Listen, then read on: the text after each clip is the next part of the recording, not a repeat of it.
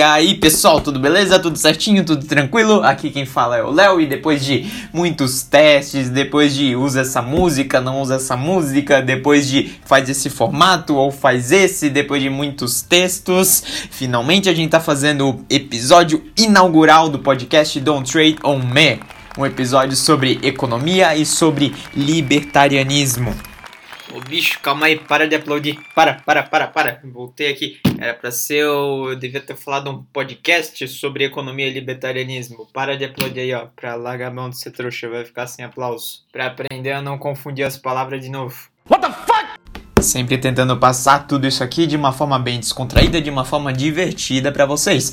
Tudo isso o que? Tentar passar um pouquinho de história, tentar passar um pouquinho de autores, seja de economia ou mesmo da parte filosófica. Vamos também comentar algumas coisinhas sobre política, algumas decisões, algumas coisas que estão acontecendo no mundo. Sim, a gente vai. Mas antes disso tudo, a gente precisa fazer umas explicaçõezinhas, como você pode estar vendo no título, qual que é o objetivo desse episódio. A gente vai falar um pouquinho sobre a economia austríaca, que é a economia que inclusive ela deu a origem ao libertarianismo moderno. É a economia em que a gente vai se embasar. Vamos explicar um pouquinho dela e vamos falar sobre a conclusão do libertarianismo a partir dos próximos podcasts. Daí a gente começa a falar de umas coisinhas mais interessantes. Embora que eu tenho certeza que você vai gostar muito desse podcast também. Alô, vamos lá então, vamos nos divertir, vamos brincar? Solta a vinheta!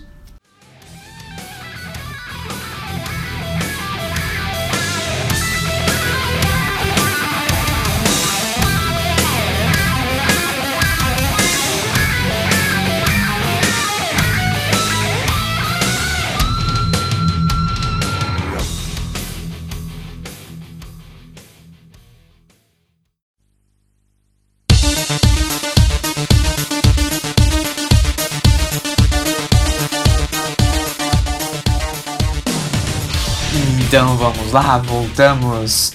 Vamos começar. É, o que, que é essa tal de economia austríaca? A economia austríaca ela surgiu em 1871, fundada por um cara chamado Karl Menger na Áustria. Ah, economia austríaca, ah, Áustria, entendeu? Ela surge respondendo a alguns questionamentos, questionamentos esses que, inclusive, alguns liberais neoclássicos e tudo mais, eles ainda não conseguiram responder, diga-se de passagem. Por quê? porque eles estão olhando de uma forma errada para a economia. Como é que acontece o surgimento de uma moeda? Como é que há o surgimento de uma coisa na economia chamada de juro? Como é que acontece a formação de um preço? Como é que acontece a valoração que existe sobre um determinado objeto, é sobre os custos de produção, é sobre o acrescentar de trabalho que existe sobre aquilo? Não. A economia austríaca surge respondendo essas perguntas. Ela chega falando que todas as coisas acontecem a partir do indivíduo, tudo bem? Isso é uma coisa que acaba diferenciando muito a economia austríaca de todas as outras economias. Ela olha o indivíduo, também chamando ele de empreendedor, como um cara que vai fazer a economia simplesmente se mover. Tudo acontece a partir de um conjunto de indivíduos. Alguns indivíduos eles acabam se destacando mais e a partir disso eles conseguem fazer mais coisas dentro do ambiente econômico. Porém, tudo isso aconteceu por uma conexão de indivíduos agindo. E a partir desse pensamento individual, ela acaba chegando na conclusão do não intervencionismo. Um governo, ele deve se meter o menos possível em uma economia. E lá na frente, inclusive, isso acaba extrapolando e se chega na conclusão do libertarianismo. Boa parte dos libertários, eles vêm da economia austríaca por essa valoração máxima que se dá ao indivíduo, e eu vou falar sobre isso lá na frente. Do mesmo jeito, eu também vou fazer vários podcasts sobre essa conclusão e esses autores Porém, o mais importante é esse individualismo. Ele acaba sendo muito diferente de muitas e muitas escolas de economia que pregam um conceito de agregados. Nós devemos fazer isso, intervir desse jeito com a economia, você tem que fazer aquilo, você tem que adicionar essa quantidade de dinheiro, você tem que fazer absolutamente isso tudo que daí todo mundo vai ficar feliz. A economia austríaca, ela chega batendo martelo e falando vocês estão loucos. Os indivíduos eles agem de uma forma que vai mandar a sociedade para um local melhor a partir de uma cooperação chamada de livre mercado. Não existe uma escola de economia que ela seja mais a favor do livre mercado, da livre concorrência, qualquer coisa do gênero, do que a escola austríaca de economia. Ela faz várias críticas sobre essas intervenções que governos, economistas fazem simplesmente um monte de dados, um monte de equações e a partir dessas equações eles falam que a gente vai chegar em um equilíbrio, a gente vai chegar em um estado de harmonia ou alguma coisa do gênero. A economia austríaca fala que você simplesmente não tem que fazer nada. As pessoas elas vão agindo, agindo, agindo de forma que a partir de um sistema de concorrência, a partir de um sistema de preços qualquer coisa do gênero, as coisas elas vão ficando cada vez melhores. E todo esse estudo se faz a partir de um pensamento individual. Nós chamamos ele de individualismo metodológico ou praxeologia.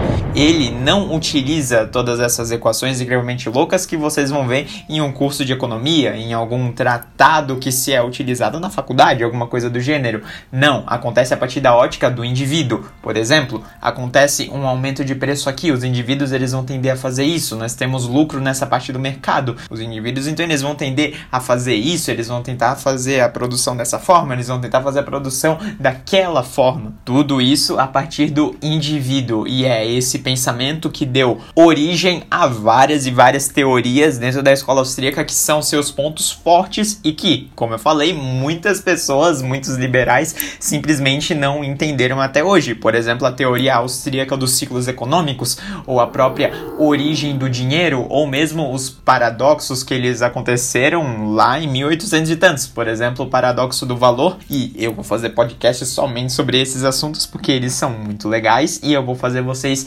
entenderem qual que é a divergência que a gente acaba tendo entre essas escolas de economia. Não só isso acaba diferenciando tanto a escola austríaca de economia, não, o que diferencia ela também é a ética principalmente depois de Hofbard, que foi um autor do século passado, em que se é demonstrado que não existe uma forma mais ética de as pessoas se relacionarem, senão a partir de um sistema de mercado, porque é um sistema voluntário em que eu não sou simplesmente obrigado a comprar alguma coisa e se tem uma interdependência entre todas as pessoas um empresário ele precisa necessariamente de uma pessoa para operar as máquinas. O empresário ele também precisa de uma pessoa para fazer estudos sobre essas máquinas. O empresário ele também precisa de uma pessoa para fazer toda a contabilidade. O empresário precisa de tanto, o empresário precisa daquilo, o empresário precisa disso. E da mesma forma, as pessoas têm cada uma delas habilidades diferentes. Algumas são mais inteligentes em uma parte, outras são mais inteligentes em outra. E isso gera um sistema de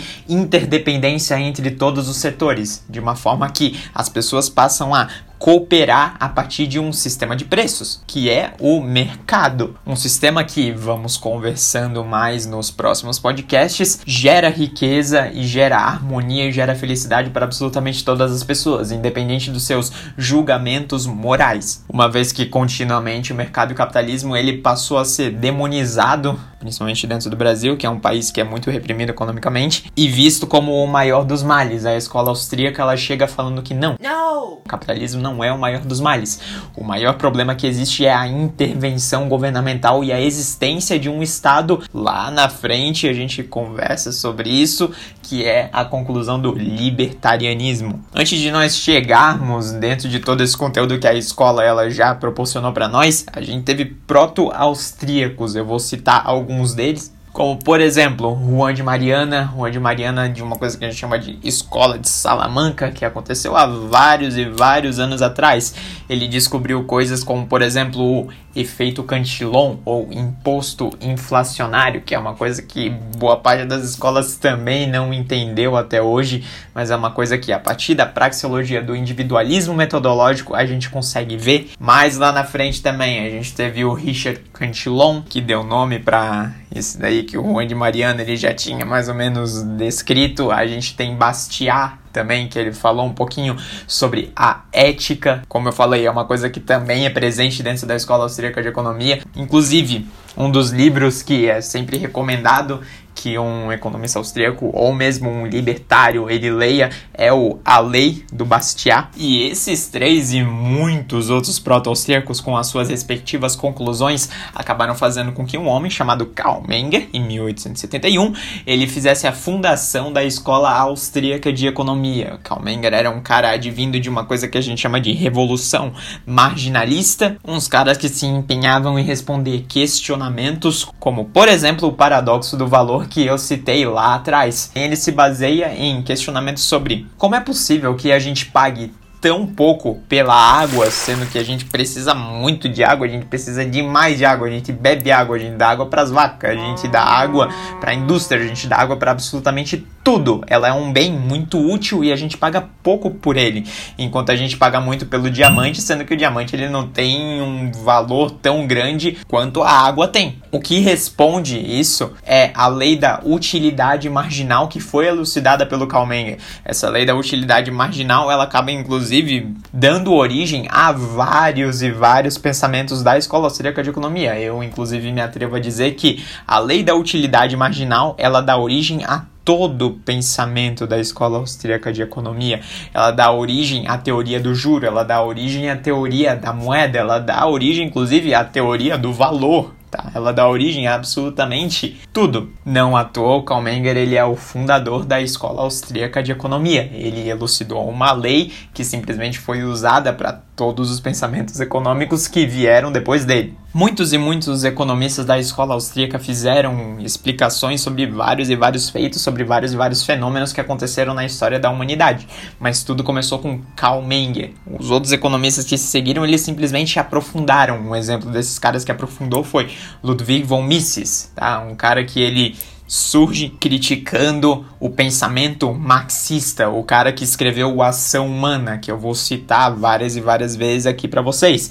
Ele é inclusive o autor da frase todo governo é socialista. Alguns são mais, alguns são menos, porém todo e todo governo é socialista. Ele fala que o socialismo, ele é uma falha que não tem como ele simplesmente dar certo a partir de um problema que ele elucidou como o problema do cálculo econômico. Existem antecedentes, algumas outras pessoas pessoas elas já tinham discorrido sobre esse problema, só que foi Ludwig von Mises quem colocou ele de uma forma mais certinha. farei um podcast falando sobre esse problema do cálculo econômico, por quê? Porque o problema do cálculo econômico, ele é a origem de todos os erros estatais, praticamente. Não tem como uma ação de um estado ela ser melhor do que algo que um indivíduo, a partir de uma lógica de mercado, faria, pela ausência de um sistema de preços. Eu vou fazer um podcast sobre isso porque é um assunto importante importante, mas é legal falar para vocês que isso passou a ter relevância lá com Ludwig von Mises. Inclusive, eu acabo falando que ele é um liberal meio diferente. Mises, ele já detestava o Estado.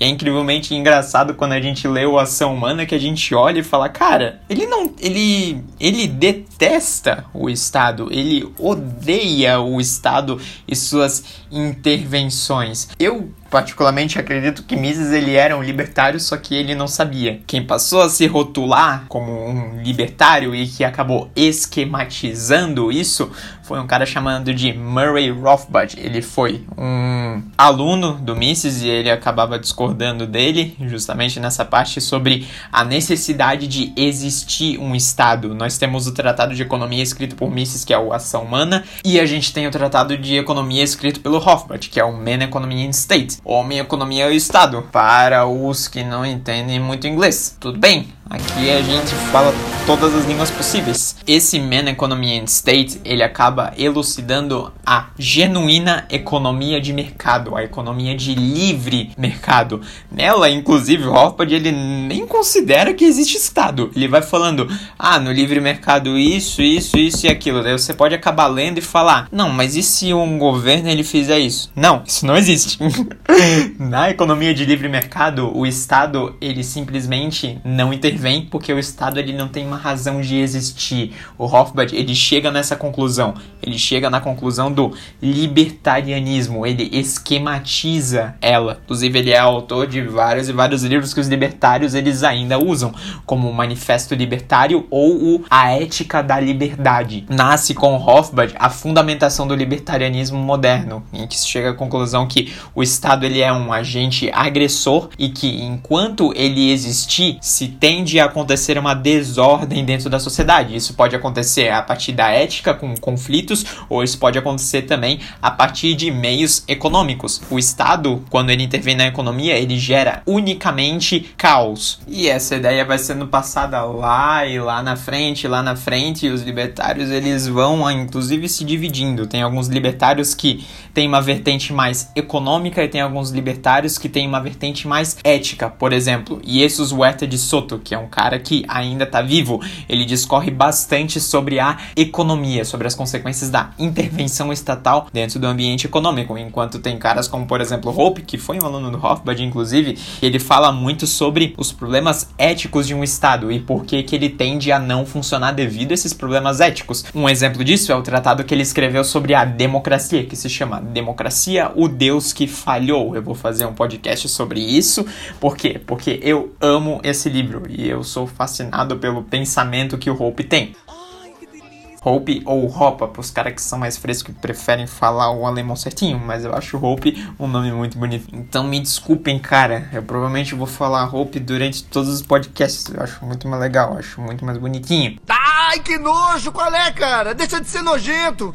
Uma coisa que você deve estar tá achando estranho, imaginando que você ouviu uma parte do que eu disse até agora com atenção, é que muito provavelmente você não ouviu nenhum desses nomes que eu falei para ti. Mises é um cara que é muito falado dentro da economia austríaca, porque o Tratado do Ação Humana, cara, ele foi revolucionário. O Mises ele falou sobre muita coisa no Ação Humana. Mas quando a gente fala de liberalismo, que autor que deve vir assim na sua cabeça? Deve vir um cara chamado de Adam Smith, ou até mais bizarro ainda, mais bizarro ainda mesmo, um cara chamado de Lord Keynes. A escola austríaca, ela raramente entra em um debate, ela não se é nem explicada na escola se existe uma aversão da escola austríaca de economia no meio acadêmico. Isso pode ser dentro de um ensino fundamental, pode ser dentro de um ensino médio, pode ser dentro de uma faculdade. E por que isso? Eu acredito principalmente porque a posição da escola austríaca é sempre não intervenha, não faça nada. E aquilo que fundamenta a existência de um Estado, a existência de um planejamento central é justamente nós precisamos intervir, nós precisamos fazer isso, nós precisamos fazer aquilo. Não à toa, inclusive a vertente marxista, ela é muito explorada dentro das escolas. Em contrapartida, a escola austríaca a gente simplesmente não fala nada. E a gente não fala nada sobre ela também na faculdade. Mesmo porque não se é praticamente permitido que se seja dito esse tipo de coisa. A gente vai lá e a gente pega a grade do MEC para o que que tem que ter minimamente nos cursos de economia nas faculdades, a gente vê que, cara, praticamente não sobra espaço pra gente falar de economia austríaca de uma forma séria ali, né? Das outras coisas que acaba fazendo com que a economia austríaca ela seja simplesmente repudiada é a ética. Como eu falei, nenhuma outra escola ela dá mais atenção à ética do que a escola austríaca de economia. Não dá sobre é ético você fazer aquilo, é ético você fazer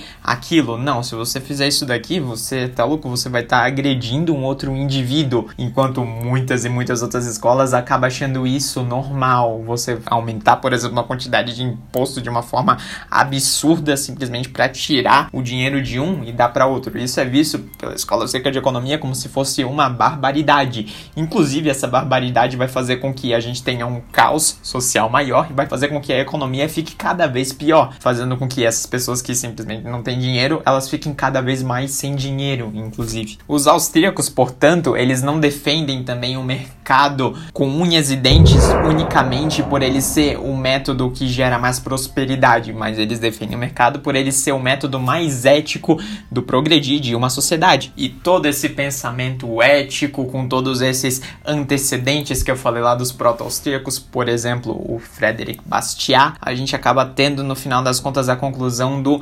libertarianismo, que como eu falei, o Hofbard ele acabou elucidando sobre o fato de o Estado ele ser um agente agressivo opressor e ele ter que acabar. O Estado não tem uma razão de existir. Se fala que o Estado ele deve fazer um controle do caos social. Contudo, o Estado gera o caos e a partir desse caos que ele mesmo gera, ele acaba se justificando. Nós já tivemos outros caras que eles falavam sobre isso. Um exemplo deles é Gustavo de Molinari, no da produção de segurança. Ele cita sobre a inviabilidade de um sistema estatal, mas foi lá com o Hofbard, com esse debate que ele teve com o Mises, que no final das contas acabou gerando a ideia do libertarianismo, para ser mais exato, do anarcocapitalismo.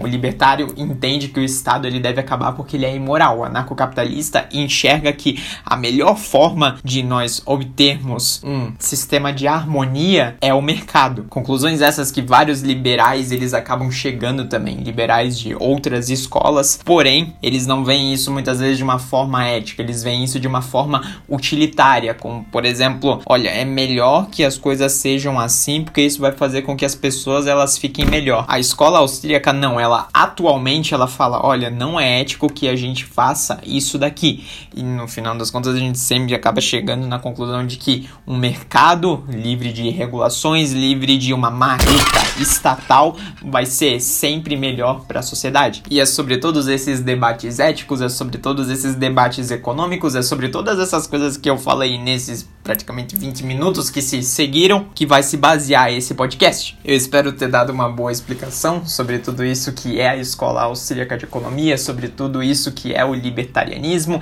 sobre um pouco, na verdade, né? Porque a gente tem muita coisa para falar, até porque se a gente não tivesse muita coisa para falar, não faria um podcast, não é mesmo? O miserável é um gênio! Se houve coisas que vocês ficaram com dúvidas, se houve um tema que você simplesmente ficou, cara, eu gostaria que você falasse disso, pode me falar. Eu vou deixar o meu Insta aqui na descrição. Nós temos agora um Insta do podcast para vocês interagirem, se quiserem, mandarem suas dúvidas, mandarem suas sugestões, mandarem suas discordâncias, porque não, né? A gente tá aqui para conversar. Porém, por hoje seria isso, meu pessoal. Se cuidem, vamos lá, vamos nos despedindo. Compartilhem o podcast até mais e irritem um professor de filosofia por mim, por favor.